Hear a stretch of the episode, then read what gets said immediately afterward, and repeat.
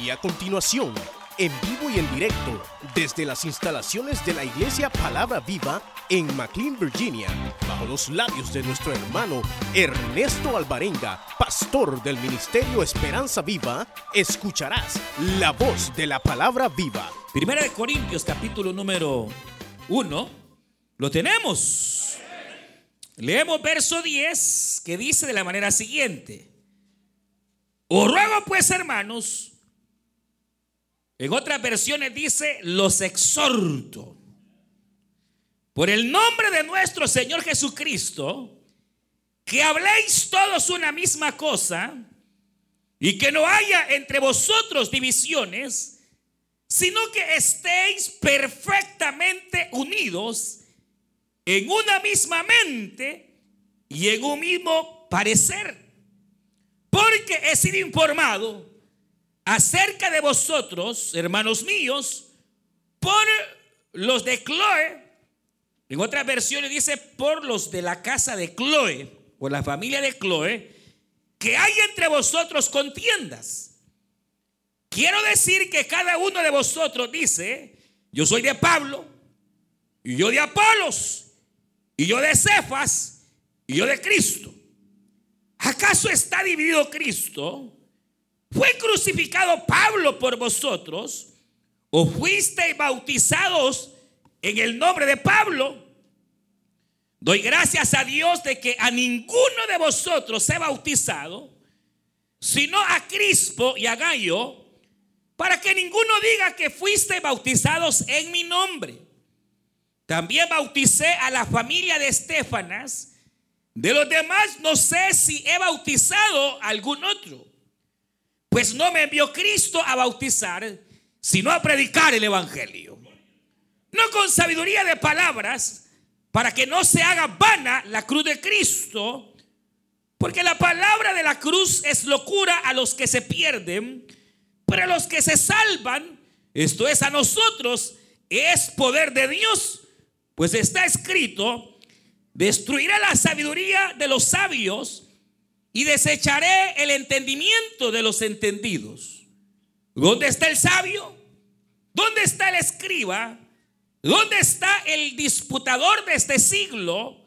No ha enloquecido Dios la sabiduría del mundo, pues ya que en la sabiduría de Dios el mundo no conoció a Dios mediante la sabiduría, agradó a Dios salvar a los creyentes por la locura de la predicación.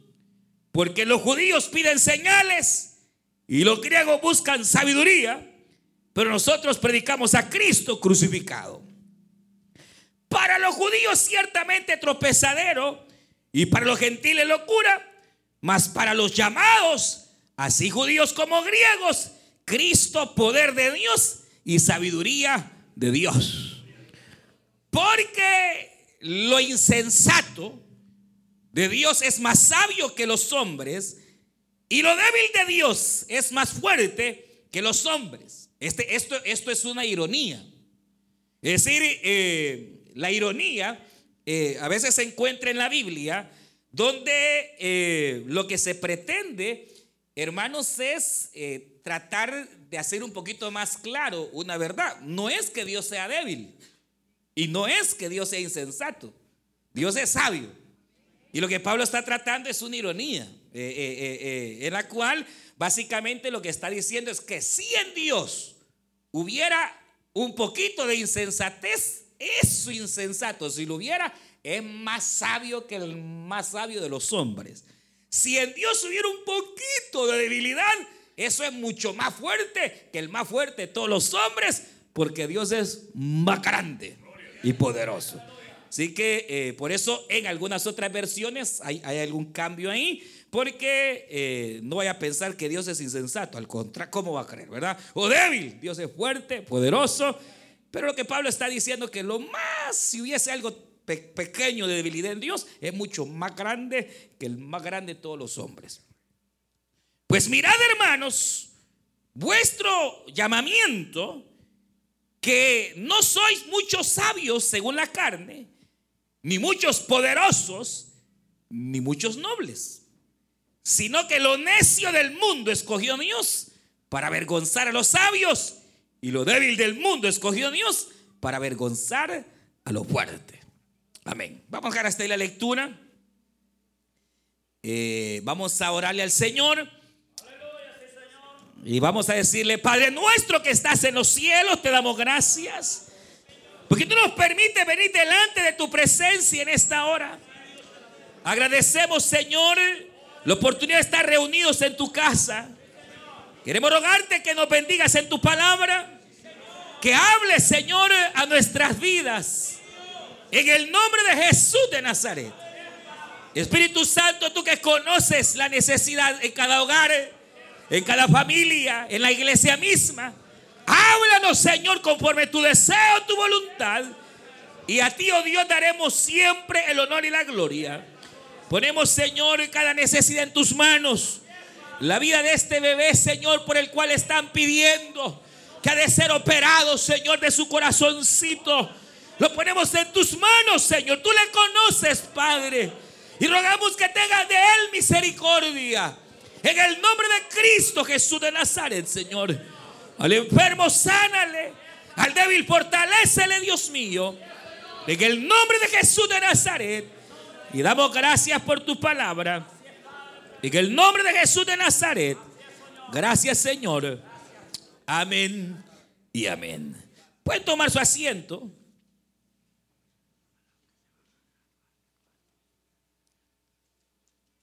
Ya lo anunciamos, hermano, pero los, que, los hermanos que se van a graduar para este próximo miércoles, eh, por favor pasar. Eh, los que se, ya terminaron ahorita el taller de liderazgo eh, y aquellos que quedaron pendientes, que no se les ha dado su diplomita, que se graduaron hace como dos, cuatro meses, pueden pasar. Creo que ahí están hasta los nombres, están ahí, mire, hermano. Así que pueden pasar. Va, pero ya no los vea, o que, o quítenlo ya para que si no, se va a distraer. Y también eso porque se va a distraer. Eh, seguimos, hermanos, estudiando esta preciosa carta. Y decíamos la, hace más o menos, creo, uno o dos miércoles atrás, que la vida cristiana eh, está basada en la comunión, es decir, la asociación, eh, primeramente de nosotros como seres humanos para con Dios. lo primero, o la, la, míreme, míreme acá, la más grande diferencia entre el cristianismo, el evangelio, a cualquier relación eh, o religión, eh, eh, más bien a cualquier religión del mundo, es que el evangelio establece una relación de comunión con el Dios verdadero. O sea, usted no anda cargando una religión, usted no anda cargando una cruz, usted no anda cargando, hermanos, ritos. Usted tiene una relación personal con Jesucristo. Usted tiene comunión con Jesucristo. Usted está asociado, hermanos, con Dios, el Dios verdadero, por medio de Jesucristo. Y que además nos lleva a establecer nuevas asociaciones. Entonces, eh, eh, ¿qué son asociaciones? Bueno, la comunión con los hermanos. Y entonces eh, decíamos que eh, el Evangelio entonces es coinonía, es comunión con Cristo, es comunión con los hermanos. Y entonces esa es la base del Evangelio. Y de que por ahí hay eh, cierta relación, ¿verdad? entre estas asociaciones humanas. De hecho, el matrimonio es la asociación que más se parece o debería de parecerse a la asociación del cristiano con su Señor. O sea, es más, eh, eh, eh, hay incluso una, una figura en la cual se representa a Cristo como el esposo. Y la iglesia viene a ser la esposa de Cristo. Entonces, esa es una, una figura en el sentido de poder entender que así como funciona el matrimonio, así funciona nuestra relación con el Señor. Otra es eh, el Padre con el Hijo. También Dios se presenta como el Padre. Y Dios se presenta, eh, eh, obviamente Jesucristo el Hijo, Dios es el Padre, y de igual manera se presenta esa relación de nosotros como hermanos de Cristo e hijos del Dios verdadero. son como, como alguna especie de, de, ¿qué diríamos?, de comparaciones para eh, más o menos entender realmente lo que implica el Evangelio, que es una relación más que una religión. ¿Por qué? Porque el Evangelio eh, eh, es una religión, el Evangelio. la palabra religión significa lo que se liga o algo que se ata.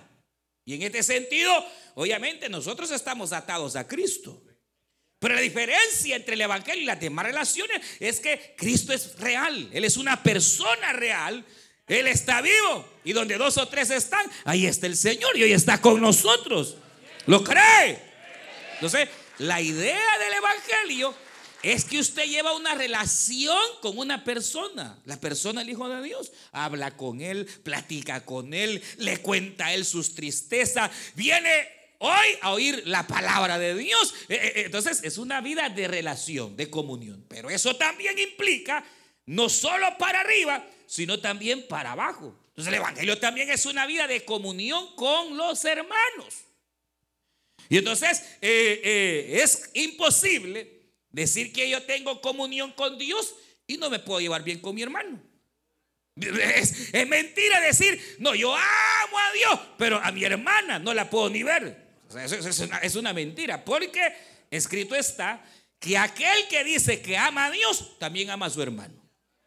Y aquel que dice que tiene comunión con Dios, también tiene la comunión con su hermano. Entonces, cuando usted se pelea con su mujer, usted inmediatamente perdido su comunión con Dios. Y hasta que se reconcilie con su mujer, podrá orar al Padre y el Padre le va a oír. Ese cuentecito eh, que no se puede llevar bien con la mujer y que, y que eh, no, eh, en cuanto a nuestras relaciones aquí abajo, Hermano, en cuanto a nuestras relaciones aquí abajo son tan delicadas, porque aquel que dice que ama a Dios, pero aborrece a su hermano, es mentiroso. Eso lo dice el apóstol Juan. Y entonces, por eso es que Pablo, hermano, habiendo hablado esta realidad de la comunión con Dios, viene y va a confrontar el mayor problema que la iglesia de los Corintios tenía. Ya dijimos que esta iglesia tenía problemas graves. Tenía, por ejemplo, eh, hermanos que llegaban borrachos al culto. Había uno que llegaba a bolo, hermano, y se, emborrachaba y así llegaba. Y hasta traía corbata de diácono y quería servir. Había, eh, eh, problemas, hermanos, que habían hermanas que se estaban acusando en los tribunales. Pero esos no eran. Fíjense qué, qué graves problemas, sí, pero no eran el más grave problema. Pablo va a empezar a tratar el más grande problema que esta iglesia tenía. Y no era, hermanos, oiga bien, que aquel hermano venía borracho. No era, hermanos, que no, el problema más grande que había en la iglesia es que la iglesia se estaba dividiendo. Que la iglesia tenía pleito entre sus propios hermanos. Entonces, el problema más grande de los corintios, porque eran muchos problemas, era que eh, habían contiendas entre ellos. Habían demasiado pleitos familiares. Habían maridos que ya no dormían con la mujer y venían a servir al culto. Habían, habían, hermano, habían personas que no se hablaban con sus hijos. Y venían a la iglesia. Y qué bueno que venga, porque es peor que no venga. No venga, venga, aunque haya problemas, venga, porque aquí es donde los problemas pueden ser solucionados. Aquí es donde Dios nos habla para que entonces nuestra vida pueda cambiar. Eh, eh, el diablo y que el Señor lo reprenda es el que nos mete. Es como cuando un hermano cae en pecado, lo primero que hace es dejarse congregar. El diablo dice, ¿qué van a decir? ¿Qué van a decir de vos? Van a hablar. Y como uno es tonto, hermano, y le hace caso al diablo, ya no se congrega. Porque si por alguna desgracia cayó, venga a la casa del Señor, porque es aquí donde puede encontrar perdón de pecados, puede encontrar reconciliación con Dios. Entonces, eh, eh, pero ¿qué pasa? Gloria a Dios porque viene, y gloria a Dios, pero mejor sería no solo que venga, sino que arregle cualquier situación. Pues entonces viene Pablo y dice, os ruego, es decir, la palabra correcta aquí es les exhorto. O sea, les voy a dar una exhortación y no viene de parte mía, viene de parte del Señor Jesús. Entonces dice, les ruego, les exhorto, mis hermanos, por el nombre de nuestro Señor Jesucristo. O sea, que viene serio, porque eh, Pablo bien puede decir, mire, les exhorto porque al fin y al cabo yo soy, tu, yo soy su padre espiritual. Pablo era el padre espiritual de la mayoría de la gente ahí. La mayoría de personas habían recibido a Cristo o, habían sido formados por la palabra de Pablo. Entonces, Pablo como apóstol tenía derecho a decirle, mire, yo como, como su padre espiritual les puedo, les voy a decir algo. Pero, pero no, viene Pablo y lo que hace es, hermano, no usar su autoridad como hombre, como apóstol, como pastor, sino la autoridad del más grande. Aleluya. Aleluya. Entonces, ah, pero ¿qué quiere decir esto, hermano? Que el problema era más grande. Pablo dice, en el nombre del Señor Jesucristo les exhorto que, que habléis todos una misma cosa, que no haya entre vosotros divisiones, sino que estéis perfectamente unidos en un mismo sentir y en un mismo parecer. O sea, mire, porque he sido informado que sucedió que por ahí había una hermana llamada Chloe, no sé si era el, nombre de Chloe, eh, puede ser aplicado, en aquella época era aplicado a, un varón o pudiera ser aplicado a una mujer, eh, pero eh, el nombre en sí era tomado de una diosa griega. Entonces, pudiera ser que Chloe, más que varón, haya sido una mujer. Era, era más común utilizar el nombre de una mujer que de un varón. Y entonces, ¿quién era Chloe? Chloe, hermanas y hermanos, era de esos miembros fieles. De esos remanentes pocos que hay. Porque, ¿qué pasaba? Eh, lo más seguro cuando dice he sido informado por los de la casa de Chloe es que da la impresión que era una anfitriona. Sí, porque recuerden que la iglesia se reunía en las casas.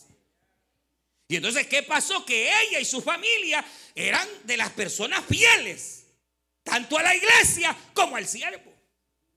Y entonces cuando ellos empezaron a ver que ciertos hermanos andaban con cosas, hablando lo que no había que hablarse, haciendo y, pretendiendo sembrar disensiones en la iglesia. No, hombre, ellos agarraron un viaje de 200, más o menos 200 kilómetros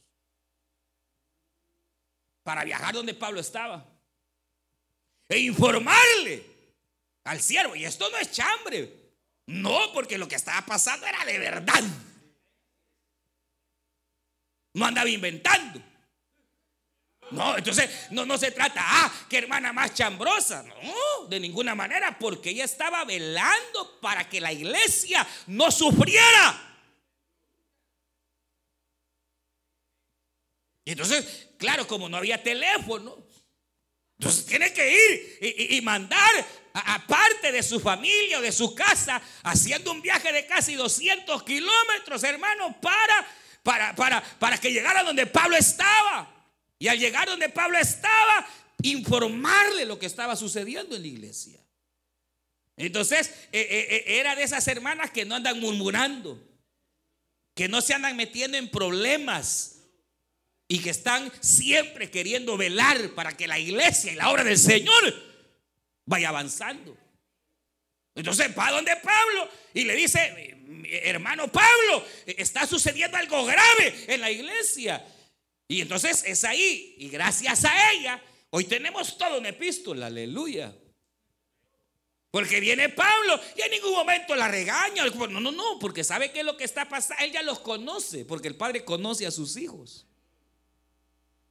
Pablo sabe que, Pablo sabe que eh, eh, lamentablemente, hermanos, mantener una sociedad o una asociación cuesta. Pablo sabe que mantener un matrimonio unido cuesta. Pablo sabe que tratar de mantener una familia unida cuesta. Pablo sabe que toda iglesia sufrirá divisiones. Y entonces, ¿sabe? Para Pablo no es, uy, ¿qué pasó? Él sabe, entonces él cree. Porque conoce y conocía quién eran los corintios, hermano. Que eran igual a usted. Sí, eran igual a mí de carne y hueso. Y entonces Pablo dice, viene, y, y entonces viene Pablo y va a confrontar de que ahora la iglesia se está dividiendo. Ahora, ¿y por qué es que ocurre división? Porque es que eh, eh, eh, las asociaciones y aún las más preciadas como el matrimonio y la familia, en el caso la iglesia, puede, hermanos, ser en alguna manera golpeado y socavado en cuanto a la unidad. ¿De dónde vienen las divisiones? ¿De dónde vienen las separaciones, hermano? ¿De dónde viene que, que, dos hermanos que trabajaron juntos hoy no se hablen? ¿De dónde vino que aquellas diaconisas que trabajaban allá en la iglesia de Filipos, hermanos, venían a servir y todo y no se hablaban? O sea, eso no cree que es nuevo y que solo aquí pasa. No, hermano, si es viejo como el diablo. Porque él fue el primero divisionista. Él fue el primero que separó la tercera parte de los ángeles y las arrastró al infierno, hermano. Entonces, ¿de dónde viene? ¿Por qué es que un hogar se divide? ¿Por qué es que dos personas que se prometieron amor y se enamoraron y andaba como que era a saber que usted detrás de ella y, ella eh, eh, le abrió el corazón? Ni guapo era, pero a saber que le dieron. Pero, eh, ¿y hoy, y hoy, y hoy qué? ¿Y hoy qué? ¿De dónde puede venir eso? Que dos personas que prometieron amor se terminan odiando, hermano. ¿De dónde puede ser que, que, venga y surjan las divisiones? Y entonces, las divisiones, hermanos, tienen tres fuentes. La primera es el orgullo. Es nuestra alma que está afectada por el pecado, hermano. O sea, ¿por qué ocurre, hermano? Y puede ocurrir que un matrimonio fracase por el orgullo. Porque ninguno quiere darse el brazo a torcer. Porque uno solo quiere, quiere, quiere y no quiere dar. Solo es dame, dame, dame. Y cuando usted se da algo y le exige, y le exige, y le exige a la mujer, pero no tiene tiempo ni para llevarla ahí al 7-Eleven siquiera. Sale con los amigos, sale con los hermanos y la pobre mujer nunca.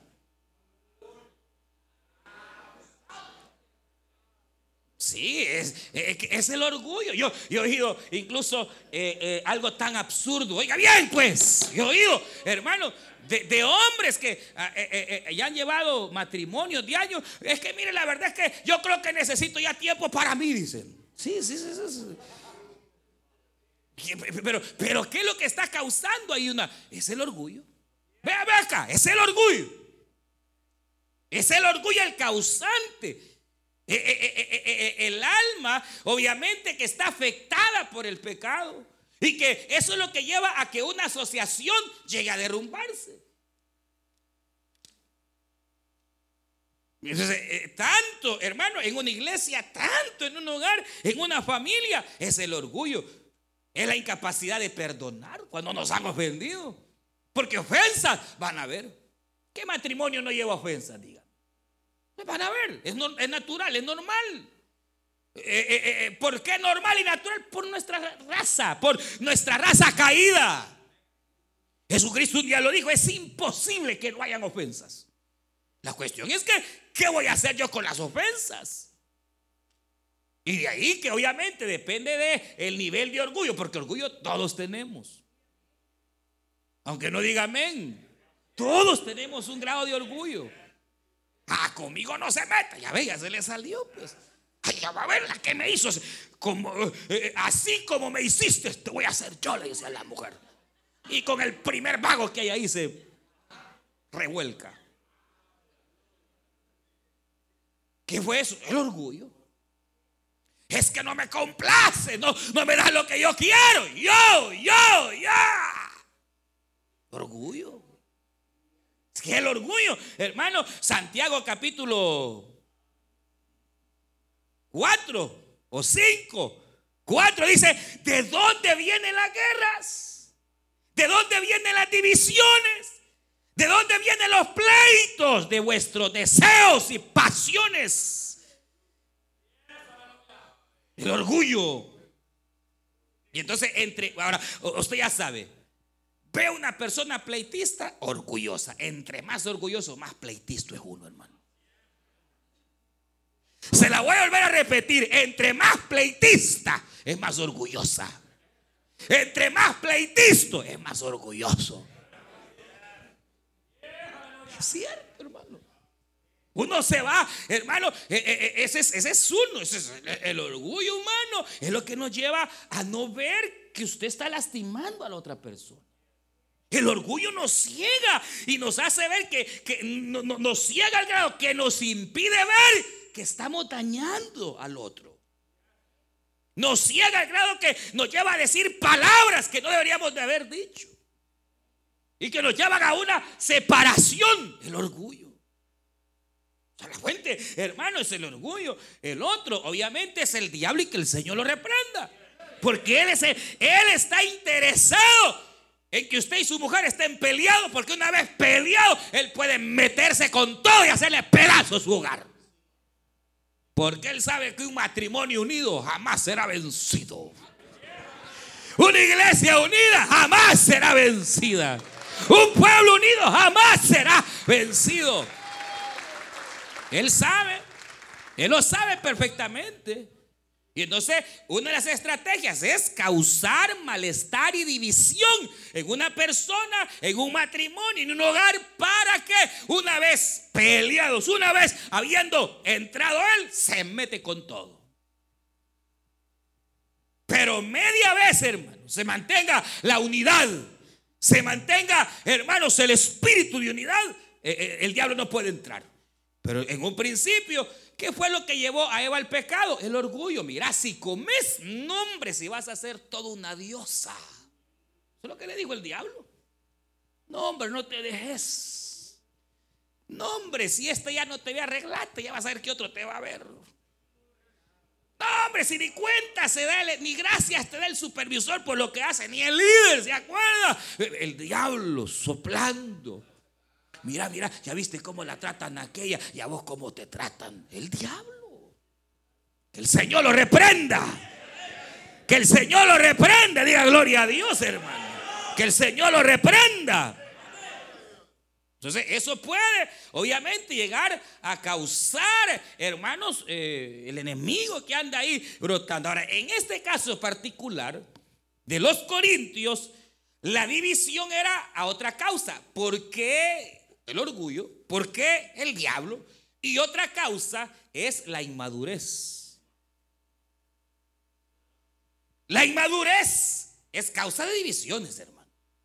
La inmadurez es causa de pleitos en un hogar, porque a veces un hogar es tan conflictivo porque ella no ha madurado. Y la madurez no tiene que ver con la edad.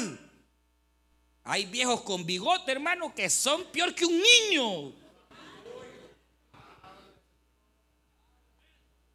Mire, hay hombres, hermano, con bigote y parecen pelo en pecho, hermano, pero son niños, hermano. Y, hay, hay, hay jóvenes que tienen tal vez tierna edad o, la, mujer que eh, por naturaleza es más madura que el hombre. Claro, la mujer es más madura que el hombre. Algunas veces. Por naturaleza, la hembra madura más rápido.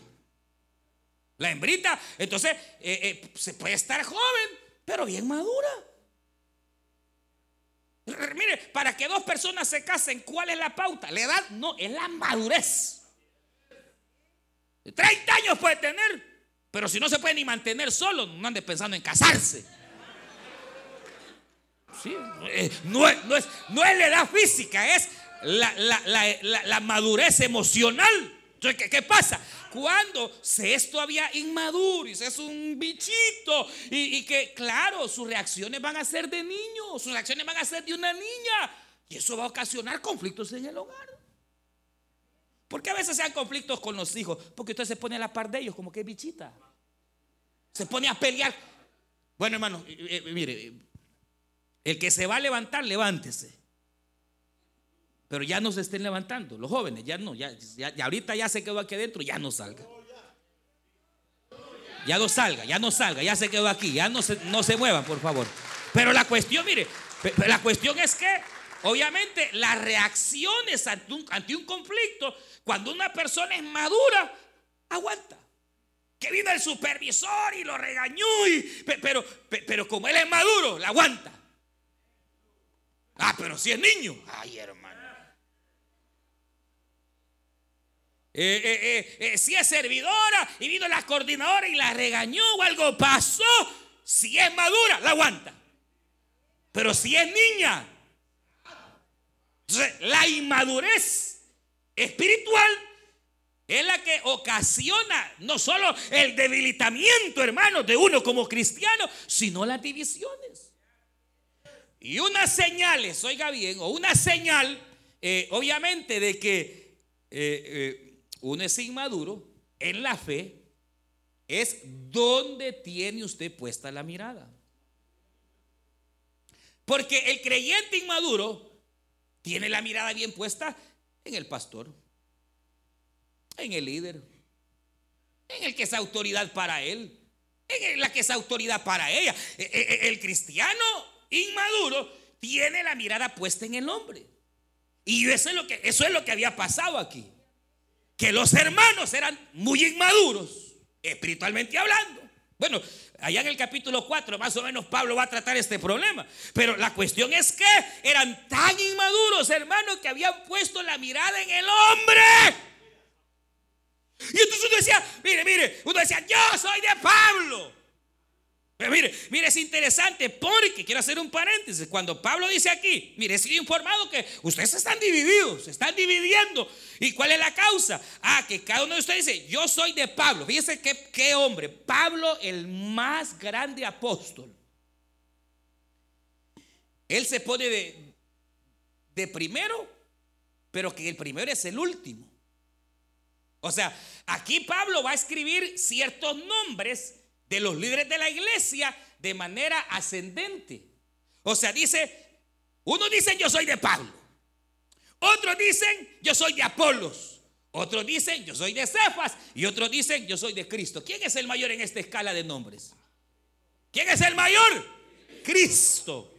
¿Y quién es el menor? Pablo. Pero realmente Pablo es el más grande de todos después de Cristo.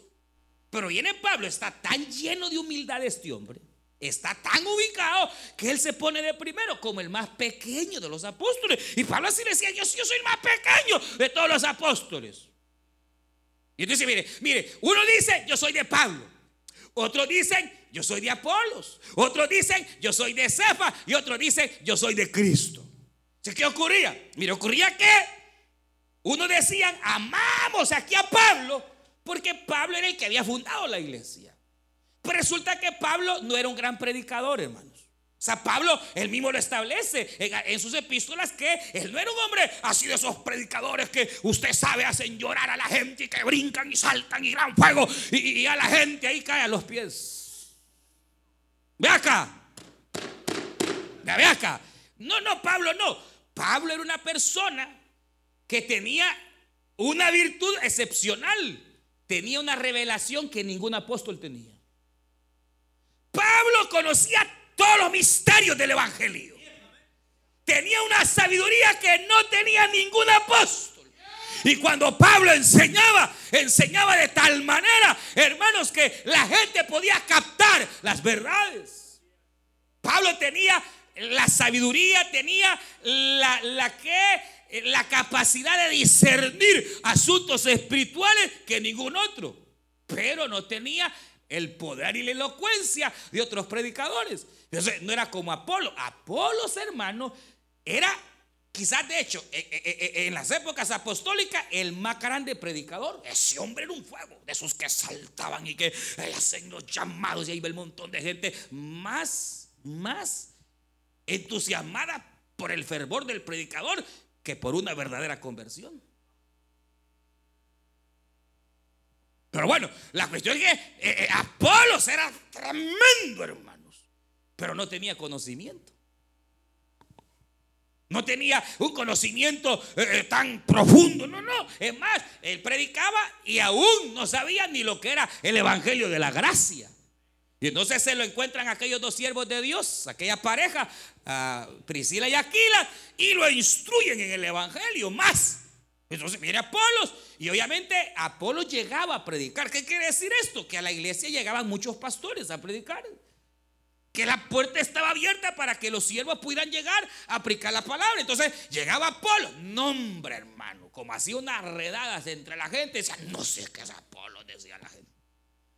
Entonces dice, otros, no, no, no, no, no, no. Mire, a mí ni, ni Pablo, ni ese Apolo, a mí me gusta Pedro, decía. Y Pedro era como una combinación entre Pablo y Apolos. No era ni tan ferviente, pero tenía su fuego. No tenía toda la revelación de Pablo, pero tenía más revelación que, que Apolos. Y además que Pablo tenía, Pedro tenía una gran virtud. Había andado mano a mano con Cristo. Claro, había andado mano a mano es más, y es esto. Aquí Pablo, cuando va a presentar a Pedro, no lo presenta como Pedro, sino como Cefas. Le da el nombre arameo y no el nombre griego. ¿Por qué razón? Porque Pablo era tan sabio. Obviamente el Señor es que lo inspiraba, pero tenía tanta sabiduría que él sabía que el nombre de Pedro era controversial. ¿Por qué razón? Porque existía desde ya aquella controversia que se nos narra en el Evangelio de Mateo, capítulo 16. Cuando el Señor preguntó, ¿quién dicen los hombres que soy yo? Ah, unos dicen que eres Elías, otros que eres Juan el Bautista, otros que eres un gran predicador, un gran maestro. Y vosotros, ¿quién decís que soy yo? Y vino Pedro y dijo, tú eres el Cristo, el Hijo del Dios viviente, el Salvador del mundo. Y entonces el Señor le dijo, Pedro, esa, esa, expresión en griego es Petros, que significa piedra. Petros, esto no te lo ha revelado ni carne ni sangre. Por lo tanto te digo que sobre esta Petras, Petras de roca, Petros es piedra y Petros es roca. Y entonces el, el Señor le dijo, sobre esta Petras edificaré mi iglesia. De ahí nace que la Iglesia Católica establece que Pedro fue el primer papa, que Pedro fue el primer líder sobre la iglesia, cosa que no es así. Porque bíblicamente la iglesia que el Señor Jesucristo dejó fue guiada por primeramente por el Espíritu Santo. Y en lo humano fue guiada por tres grandes siervos, Pedro, Jacobo y Juan. Y más por ahí, este Jacobo, que era el hermano de Cristo, llega a convertirse en la cabeza en un sentido humano de la iglesia. Pero para evitar cualquier controversia, viene Pablo y utiliza el nombre arameo de Pedro para que no se confundan. Y sepan que Pedro es piedra. Y que Jesucristo es la roca de los siglos sobre la cual la iglesia es edificada. Y ni las puertas del infierno prevalecen contra la iglesia de nuestro Señor Jesucristo, porque Él es la roca de los siglos. Pero ¿cuál es el punto? El punto es la gente, hombre, que había puesto la mirada en Pablo. Otros en Pedro, otros en Apolo y otros que decían, no, no, no, miren, a mí ni Pablo, ni Pedro, ni Apolo, nosotros no creemos en los hombres, nosotros seguimos a Cristo. Ay, parecía bueno, pero no. Porque estaban anulando a los siervos de Dios. Entonces, ¿cuál debe ser la posición de las personas ante los siervos de Dios? Lo que la Biblia dice, honrenlos, respetarlos, amarlos. Pero hasta ahí, hermano. Nunca ponga la mirada en el hombre porque de ahí va a resultar que si el hombre falla o comete errores, ahí vienen. ¿qué es lo que había ocurrido acá? Precisamente que la mirada de esta gente había sido puesta en las cualidades. Y fíjense que es bien, es bien tremendo porque ni Pedro, ni Pablo, ni, ni, ni Apolos estaban de acuerdo en las divisiones. Entonces, ¿de dónde vienen las divisiones de la iglesia? Del pueblo, hermano. De la gente misma. Gente que tal vez no está conforme con algo y empiezan a sembrar cizaña y a sembrar. Y eso es grave, hermano. Eso es gravísimo. Que, que, que, que, dividamos un matrimonio. Eso es grave, hermano. Por eso usted sepa, cuando está en problemado, ¿a quién le va a aconsejar a usted? Porque eso es grave. Eh, sembrar disensión. Eso es gravísimo, hermano. Sembrar divisiones en la iglesia. Eso es de las cosas más graves que pueden haber.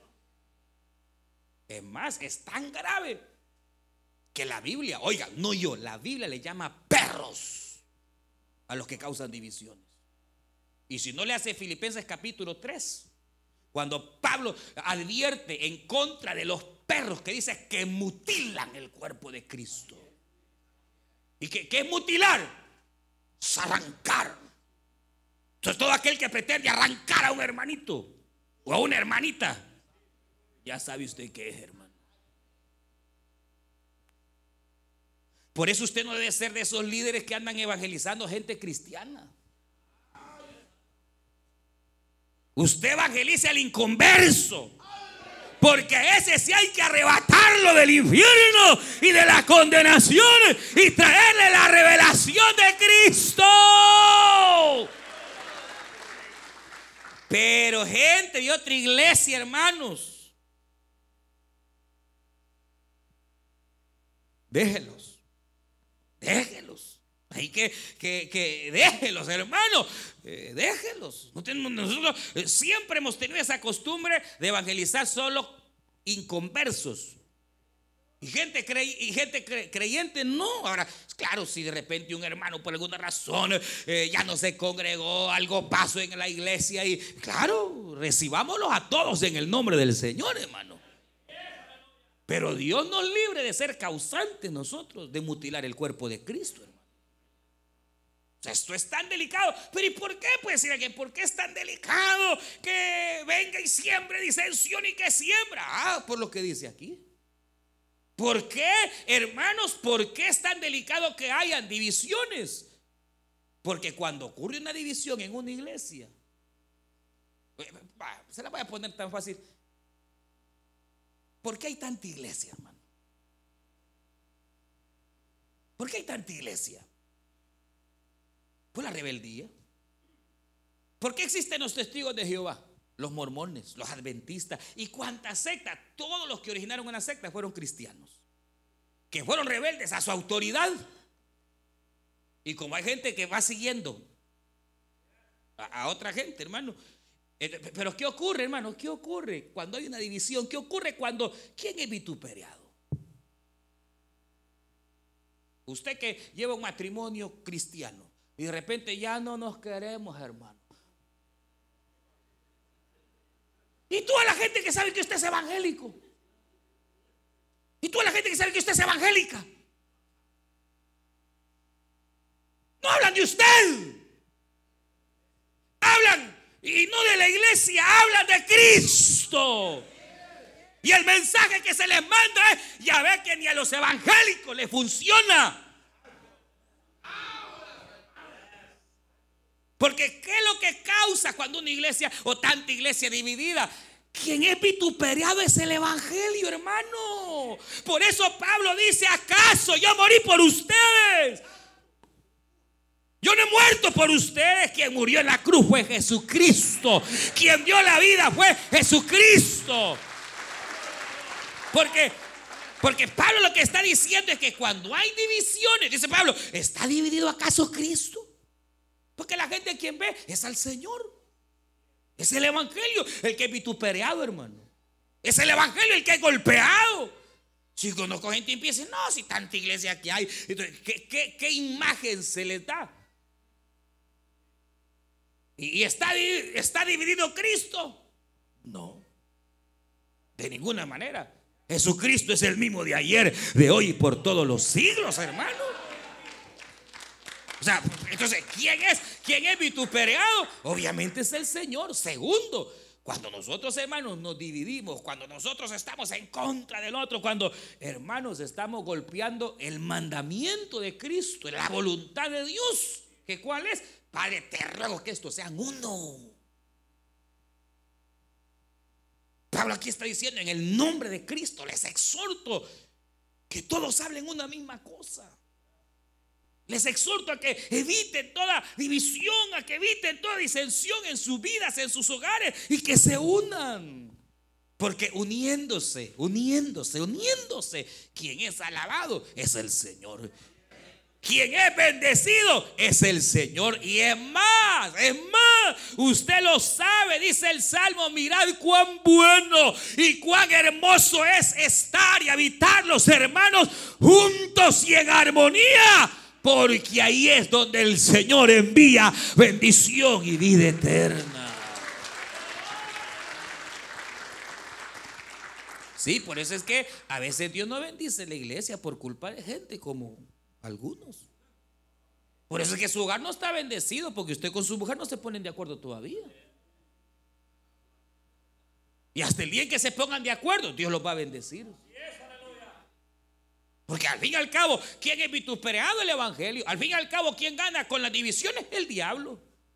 Al fin y al cabo, ¿quién pierde? El hogar. ¿Quién pierde? Los hijos. ¿Quién pierde? Entonces dice Pablo, miren, miren, miren, miren, Cristo no está dividido. Primero, fui yo crucificado. De ninguna manera, Cristo es el que murió por ustedes. ¿Acaso fueron bautizados en mi nombre? Dice Pablo. No, no, no, a ninguno bauticé. Solo a dos o tres he bautizado. Porque Cristo no me manda a bautizar, sino a predicar el Evangelio. Entonces, paréntesis, esta es una de las porciones clave para aprender que el bautismo no salva. Que el bautismo solo es un mandato. Y que sí hay que cumplirlo, por supuesto, pero que no salva. Porque Pablo dice, a mí no me mandó a, bautizar el Señor. A mí me mandó a predicar el Evangelio. Hay que decir que el bautismo no sirve. Claro que sí sirve. Claro que es necesario, hermanos, para la vida espiritual y la vida del cristiano. Pero no te salva. Porque hay iglesias donde enseñan a usted que si usted no se bautiza, se va a perder. No, el bautismo solo es un camino a, identificarme con la muerte y resurrección de Cristo. Es un camino a la obediencia porque Dios lo ha mandado, pero no salva. Pablo dice, a mí no me mandó a bautizar, porque obviamente si el bautismo salvara, Pablo se hubiera dedicado a bautizarlos a todos.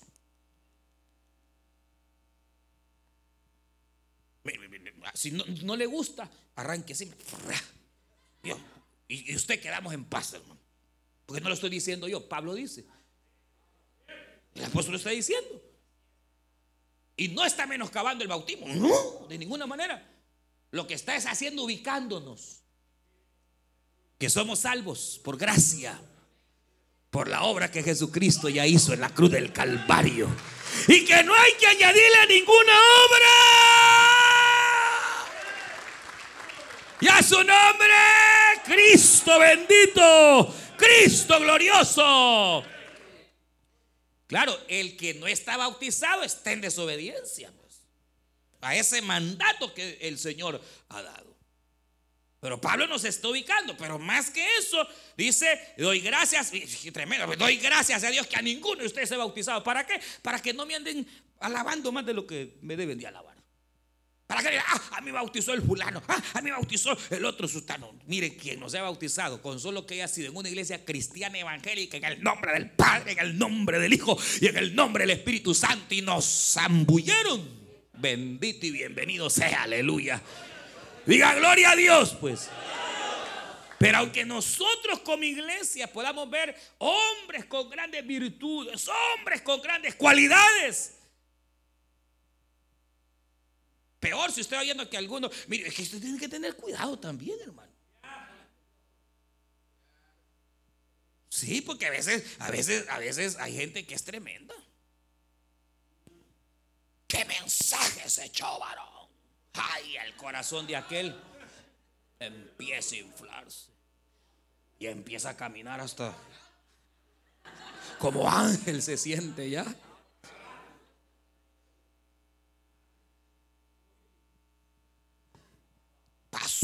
Le dice, ya le entró el virus. Tengan cuidado, hombre. Tenga cuidado. Hay que amar a los siervos, pero hasta ahí, hermano. Peor si se dedica a andar siguiendo hombres, tenga cuidado, maldito el hombre que confía en el hombre, más bienaventurado aquel cuya confianza está en el Señor. Entonces, no, confiemos nuestra vida en el Señor. Y pero usted tiene que tener cuidado. Y que Dios use grandemente a los siervos, qué bueno, pero hasta ahí, hermano. Uno de los más grandes predicadores que existió en la historia pasada fue Moody. Y escuchar a ese hombre, dicen que era algo tremendo. Y entonces, cuando llegaba gente y le decía, Pastor Moody, qué mensaje se echó, qué barbaridad. Gracias. Pero desde que me bajé del púlpito, ya me lo había dicho el diablo.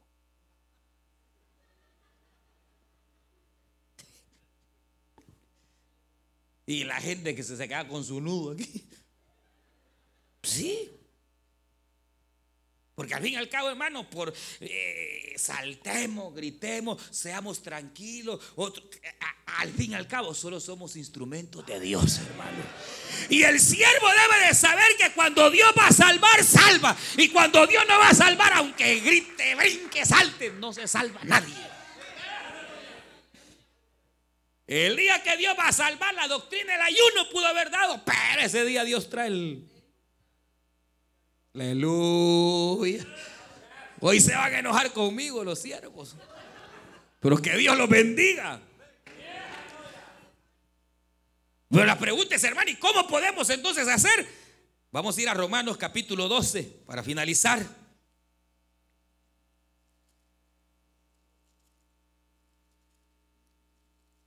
Tenga cuidado, hermano. En andar alabando a la... Ah, es que hermana, como usted no hay otra.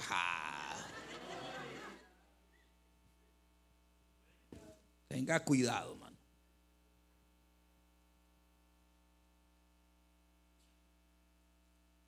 ¿Qué hacer? Pablo nos da la respuesta en el capítulo 12 a los romanos. ¿Qué hacer para evitar las disensiones? ¿Qué hacer para evitar que mi hogar sea contaminado? Número uno dice, digo pues, verso 3, por la gracia que me da a cada uno cual esté entre vosotros, que no tengas más alto concepto de sí que el que debe de tener. O sea, en primer lugar, ubiquémonos, hermanos. No andemos viendo y creyéndonos más que otras personas. Que porque usted es ciudadano,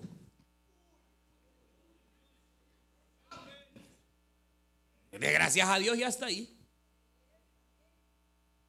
Hermano, dice, mire, que no veamos a otros.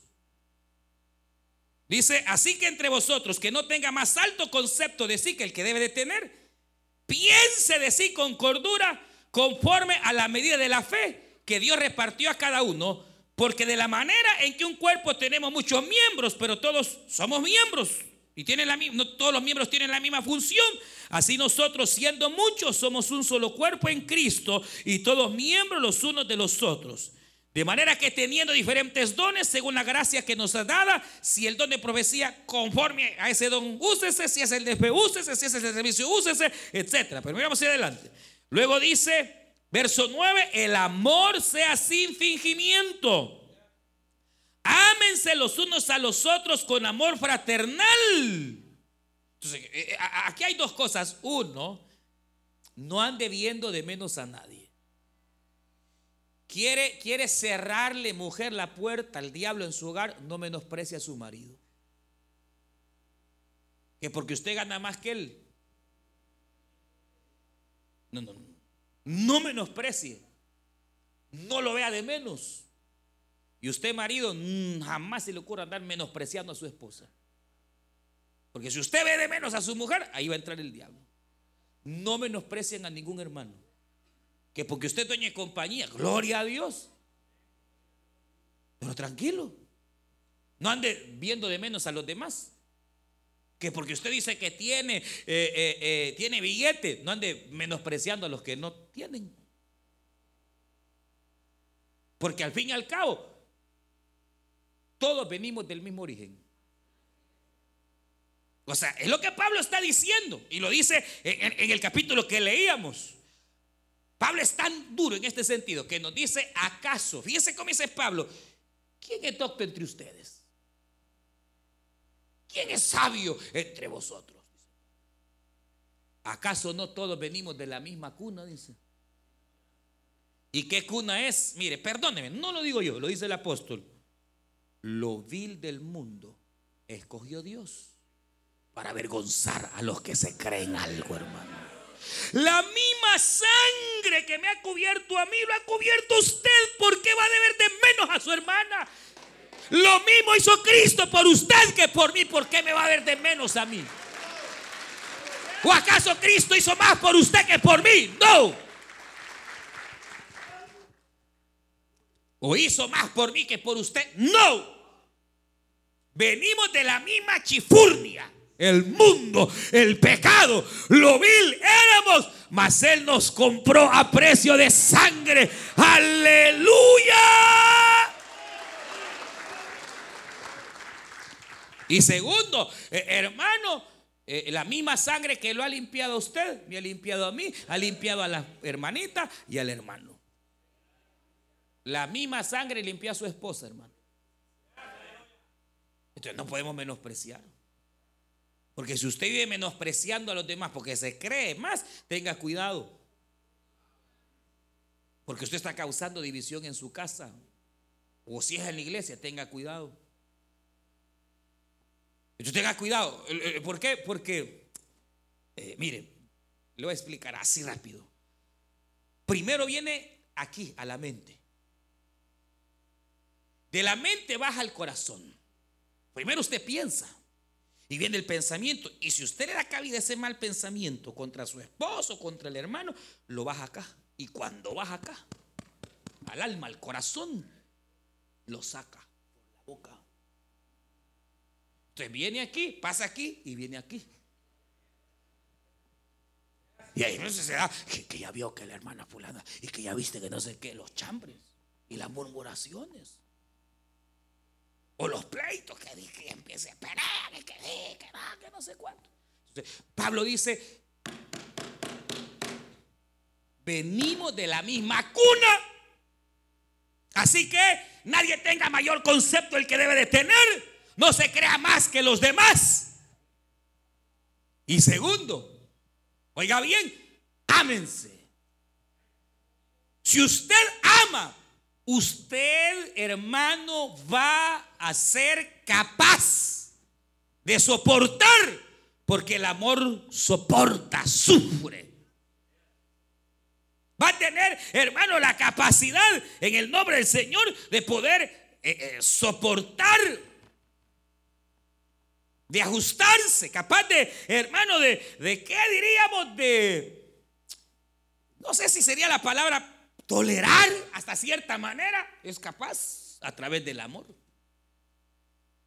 Pero mire lo que dice acá, rápido, hoy sí, rápido. Dice capítulo 12, verso 9, dice, el amor sea sin fingimiento, dice, oiga bien.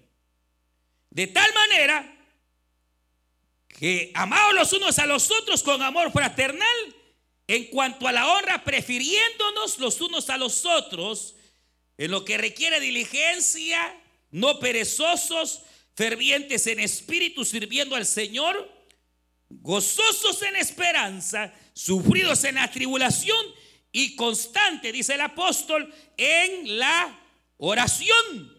¿Por qué razón? Mire,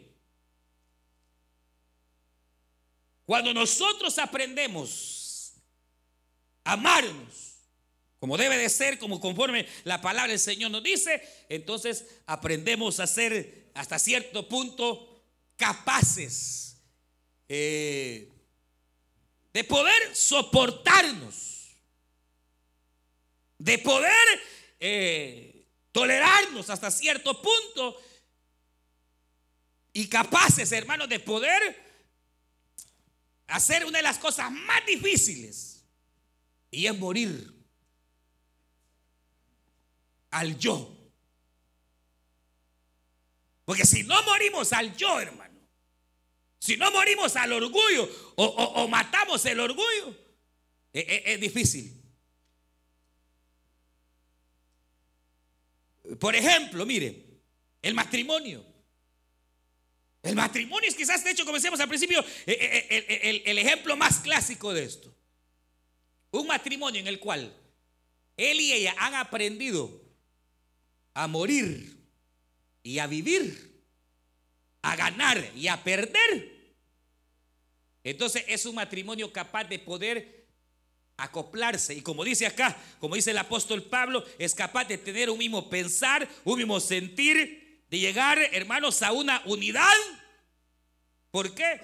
Porque hay cosas que probablemente no sean de mi, de mi agrado. Pero si a mi esposa le agradan, yo tengo que aprender a morir y complacerla a ella. Y habrán cosas que a ella no le van a agradar, pero tiene que aprender a agradarme a mí. ahí es donde se vive y se muere, se muere y se vive. Habrán cosas, hermanos, en la iglesia que usted no va a estar de acuerdo. Habrán cosas que tal vez con su supervisor no se va a, a, qué? a tener, obviamente, e, el mismo pensamiento, porque cada quien piensa distinto. Pero ¿cuál es la idea? Es acoplarnos. De mire, hermano, yo tal vez, de hecho, no estoy de acuerdo con eso, pero le voy a obedecer. Y lo voy a hacer. ¿Por qué? Por amor. Mire, hermano, eh, eh, pero ¿qué ocurre? También el supervisor. Mire, hermano, la verdad es que yo en esta cosa no estoy de acuerdo con ustedes, pero lo vamos a hacer así como ustedes quieren. Él murió y los otros ganaron. Pero mañana Él va a ganar y los líderes van a perder. Habrán cosas en las cuales usted como anfitrión, como hijo, como padre, va a tener que agachar la cabeza. Ah, hijito, hagamos así. Va. Pero habrán cosas en las cuales usted como anfitrión, como hijo, va a ganar. O como padre, va a ganar. Y cuando se gana, entonces uno vive. Pero no se puede solo el matrimonio. Eh, eh, se imagina un matrimonio donde solo se hace lo que él dice, lo que él quiere, lo que es la santa voluntad del patrón. No, no. El matrimonio podrá sobrevivir cuando hoy hacemos lo que yo quiero, pero mañana hacemos lo que ella quiere. Hoy vamos donde yo digo y mañana le toca a uno como, como güey. Ir donde el otro quiere. Entonces, por eso es que, pero ¿cómo se logra? Por el amor. Solo el amor. Primeramente hacia Dios, hermano. Y después el amor al prójimo. Vamos a orar. Cierre sus ojos. Usted escuchó el mensaje restaurador de Jesucristo desde las instalaciones de la iglesia Palabra Viva en McLean, Virginia. Si este mensaje ha sido de bendición para su vida y necesita oración, Contáctenos al teléfono 571-633-0469. 571-633-0469. Que Dios le bendiga.